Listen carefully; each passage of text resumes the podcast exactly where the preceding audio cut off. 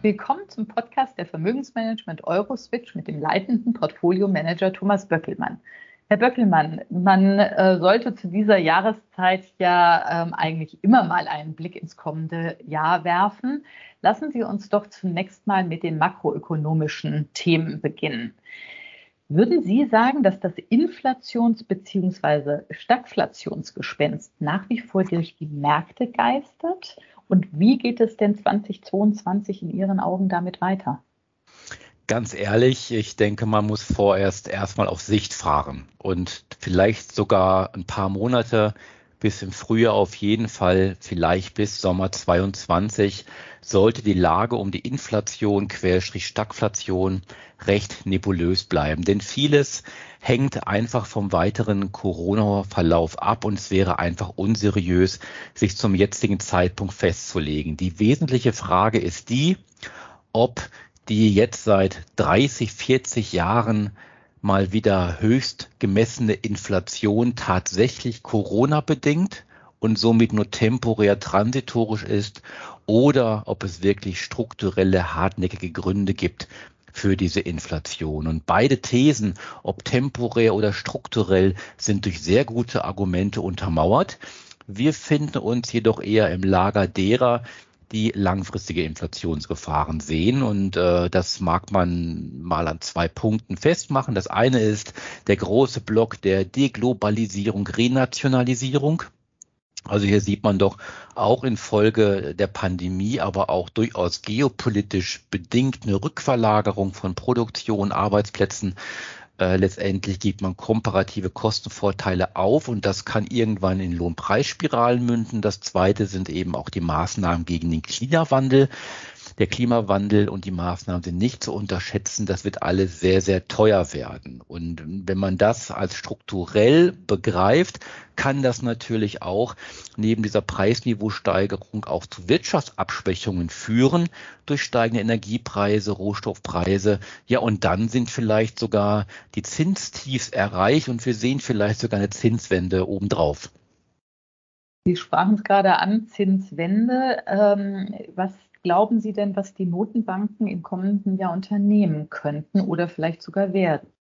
Ja, mit dem Begriff der Zinswende war ich vielleicht zu voreilig, aber die Zinstiefs haben wir vielleicht gesehen. In der Theorie sind Notenbanken ja unabhängig und vor allem oder sagen wir mal in erster Linie, jedes Land ist da anders, der Preisstabilität verpflichtet. Also in der Theorie müssten die gemessenen Inflationszahlen schon relativ schnell zu höheren Zinsen führen. Die Zinsen müssten faktisch erhöht werden. Aber in der Praxis sind doch die Notenbanken recht politisiert und man muss auch sagen, immer weniger unabhängig, auch deshalb, weil sie doch den Großteil der Staatsschulden in der Welt finanzieren. Zwar indirekt, aber sie finanzieren es. Und ähm, die Schritte jenseits des Verbalen äh, sind also doch recht überschaubar, was eine Notenbank hier machen kann. Denn zu groß sind die Risiken der Zinssteigerungen. Zum einen äh, die Wirtschaft abwürgen, zum anderen, dass verschuldete Staaten in die Zahlungsunfähigkeit abrutschen. Und das ist natürlich in jedem Fall zu vermeiden. Am unflexibelsten ist hier sicherlich unsere eigene, also die Europäische Zentralbank EZB. Also bevor wir hier Zinsanhebungen in Europa sehen, dürfte wohl sogar eher eine Fiskalunion also eine Schuldenunion Realität werden. Und man sieht ja, wie gerade mit dem Rückenwind Corona viele Regierungen in Europa versuchen, die Maastricht-Kriterien endgültig abzuschaffen. Also das ist die eine Sache. Die USA ist flexibler als Europa. Man hat ja nie den Irrsinn äh, der negativen Nominalzinsen mitgemacht. Und da können wir durchaus schon Zinssteigerungen sehen. Das wird ja auch von den meisten prognostiziert. Und die dürften auch zum Beispiel Aktienmärkte gar nicht gefährden, weil sie noch moderat sein dürften. Und interessant ist zum Beispiel China. Ähm, China ist ja oder hat momentan ein zehnjähriges Zinsniveau bei drei Prozent. Hier gibt sogar eher Zinssenkungspotenzial, weil man eben diese Probleme der westlichen Welt nicht hat. Man hat da eher andere, nämlich eine deutliche Abschwächung gerade und Probleme im Immobiliensektor. Und da kann es durchaus Sinn machen, trotz hoher Verschuldung insgesamt äh, der chinesischen äh, Faktoren wie Staat und Gesellschaft hier sogar Zinssenkungen in Angriff zu nehmen. Kommen wir zu einem anderen, eher politischen Thema, Wettstreit zwischen China und USA. Sie haben beide Länder schon im Zusammenhang mit den Notenbanken erwähnt. Sehen Sie denn da eine Beruhigung der Lage? Nein, nein, also vielleicht gibt es Entspannungsphasen auf offener Bühne. Äh, hinter den Kulissen äh, sollte weiterhin gekämpft werden ähm, und auch andere Bereiche der Welt, vor allem Europa, in diesen Konflikt hineingezogen werden. Das ist, denke ich, unvermeidlich, denn es geht ja um nichts weniger als die globale Technologieführerschaft. Zum einen, zum anderen doch immer wieder der Kampf der Systeme, die Frage, welches ist denn das überlegene System, ein Kapitalismus nach westlichem Muster oder ein Staatskapitalismus wie in China lebt. Und man muss sagen, dass dieser Staatskapitalismus gerade in dieser schnelllebigen Zeit und in den Herausforderungen, die wir haben, ähm, doch eher durchsetzbar ist, äh, was die Vision betrifft und Maßnahmen betrifft, als äh, die demokratische Variante. Insofern ist der Westen oftmals geschockt, wie schnell China Dinge umsetzt, auch im Klimaschutz zum Beispiel. Das darf man nicht übersehen.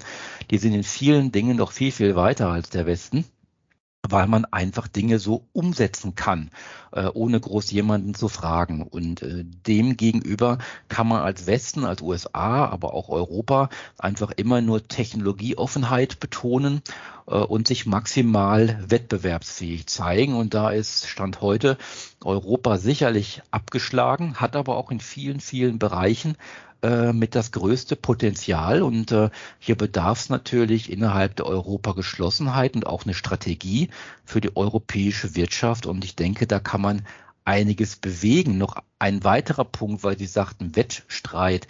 Ähm, es ist ja eigentlich offensichtlich, dass alle großen Regionen der Welt, ob USA, China, Europa, sehr voneinander abhängig sind.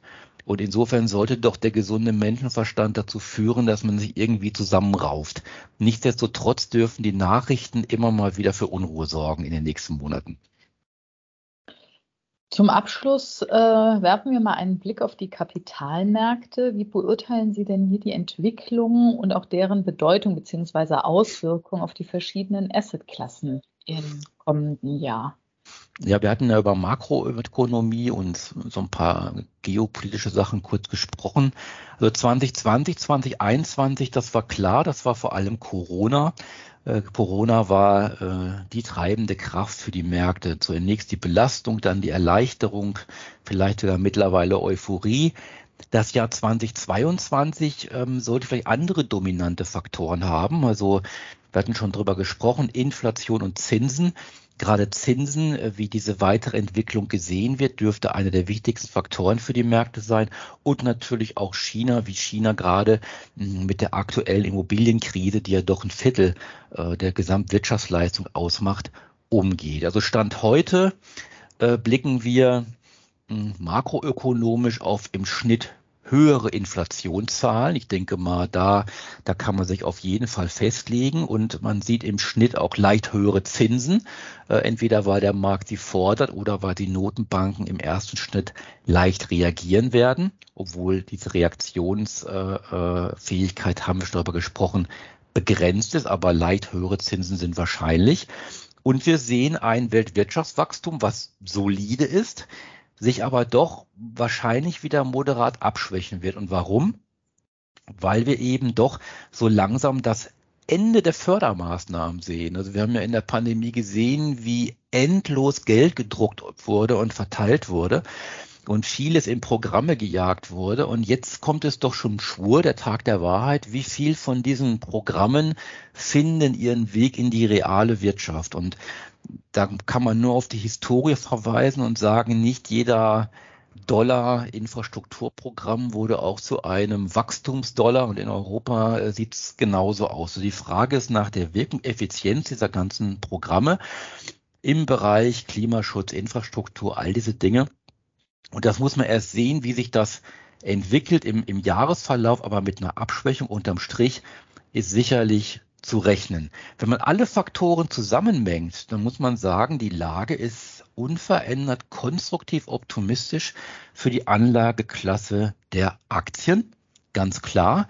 Jedoch auf keinen Fall pauschal. Also man darf jetzt nicht davon ausgehen, dass die Aktienindizes wie in 2021 super performen werden, sondern es gibt unterhalb dieser Indexoberflächen doch wahrscheinlich extremste Verschiebungen und Rotationen und man muss hier sehr, sehr selektiv vorgehen. Wir haben ja schon die letzten Wochen gesehen, gerade in den USA, dass etwa die Hälfte aller notierten Unternehmen in den USA schon mehr als 10 Prozent von ihren Höchstständen verloren haben, ein Fünftel sogar mehr als 20 Prozent hat man aber kaum wahrgenommen, weil das Indexniveau so hoch geblieben ist. Und das liegt daran, dass gerade in den USA oder auch im MSCI Welt relativ wenige Unternehmen das Indexniveau so hoch halten. Unternehmen wie Microsoft und Co., die einfach, ja, kann man sagen, fast jeden Tag steigen und hier immer höhere Bewertungen erfahren.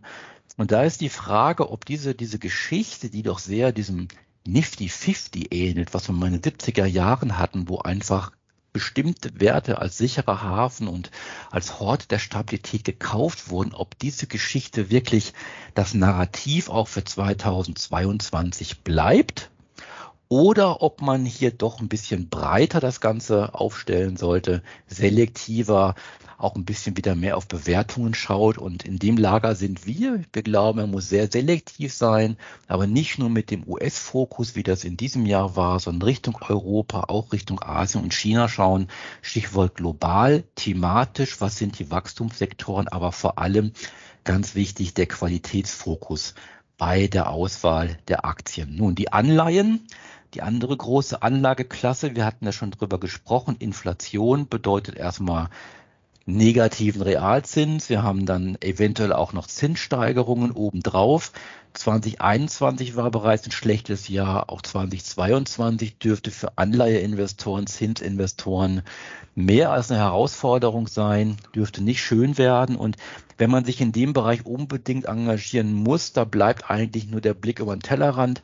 Entweder man macht kurzfristige Engagements in, in variable verzinsliche Anleihen in der Hoffnung, äh, von steigenden Zinsen profitieren zu können, oder man geht auf Spezialitäten wie zum Beispiel chinesische Anleihen, wie wir das machen. Aber es ist dünn, sehr dünn, was da möglich ist. Und, und in, man bleibt einfach auch wahrscheinlich in 2022 als Anleiheinvestor Opfer negativer Realzinsen. Ist einfach so, man muss hier sehr selektiv schauen, wo es Opportunitäten gibt und die gehen natürlich dann auch mit anderen Risiken einher. Also wichtig bleibt Zinsersatz. Das betonen wir auch schon seit vielen Jahren. Äh, und wir sehen durchaus als geeignet und sinnvoll einen Zinsersatz in sogenannten Liquid Alternatives, also Relative Value Strategien, die versuchen in möglichst jedem Marktumfeld eine positive Rendite zu erzielen. Ist auch nicht immer einfach, aber möglich. Und äh, es gibt auch immer wieder ähm, diese Produkte und Möglichkeiten da zu investieren, auch sehr erfolgreich zu investieren. Und was dann noch bleibt, ist der Fokus auf Sachwerte. Ähm, da wir aber am Wertpapiermarkt engagiert sind, Fokus Sachwerte eben über Wertpapiere, sprich Aktien, die dann eben einen Schwerpunkt haben ähm, im Bereich Immobilieninfrastruktur und Grundstoffversorgung. Also auch diese Themen sollten weiter interessant weil sachwertorientierte Aktien neben den Liquid Alternatives. Ja, und abschließend äh, muss man sagen, Gold als Versicherung, als, die Ultimati als den ultimativen Schutz, ähm, wenn alles äh, schlimmer wird, als äh, wir gerade beschrieben haben. Also wenn doch noch irgendetwas, der schwarze Schwan, wie auch immer, um die, um die Ecke kommen sollte. Wir glauben also, dass man mit diesem, mit dieser Aufstellung recht, äh, recht solide das Jahr 2020 beginnen kann, die wichtigsten Segel gesetzt hat. Äh, und dann muss man schauen, ähm, wie sich im Verlaufe der Monate, Stichwort Pandemie, Zinsen, eben die Winde ändern, äh, dass man dann eventuell die Segel anders setzen muss. Es bleibt also spannend. Herr Böckelmann, vielen Dank für das Gespräch und hoffentlich hören wir uns voller Elan im neuen Jahr wieder. In jedem Fall. Ich danke Ihnen. Danke. Rechtlicher Hinweis. Dies ist eine Werbemitteilung. Wertentwicklungen in der Vergangenheit sind keine Garantie für künftige Erträge. Der Podcast dient ausschließlich der unverbindlichen werblichen Information und stellt weder ein Angebot noch eine Beratung, Empfehlung oder Aufforderung zum Kauf oder Verkauf eines Wertpapiers, eines Finanzinstruments oder einer Finanzanlage dar. Der Podcast kann eine Anleger- und anlagegerechte Beratung durch einen Anlageberater vor dem Abschluss eines Wertpapiergeschäfts nicht ersetzen.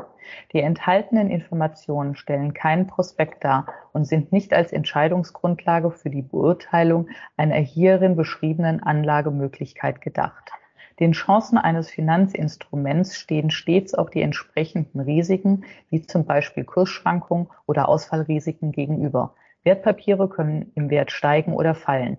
Potenziellen Anlegern wird daher empfohlen, sich vor einer Anlageentscheidung eingehend über die Wertpapiere und die damit verbundenen Risiken zu informieren. Das Urheber- bzw. Leistungsschutzrecht bleibt bei der Vermögensmanagement Euroswitch GmbH. Die Veränderung und Bearbeitung außerhalb der Grenzen des Urheberrechts in anderen elektronischen oder gedruckten Publikationen ist ohne ausdrückliche Zustimmung des Autors nicht gestattet. Verkaufsunterlagen und weitere Informationen zu in Bezug genommenen Wertpapieren können Sie in deutscher Sprache unter www.euroswitch.de abrufen. Alle Rechte vorbehalten.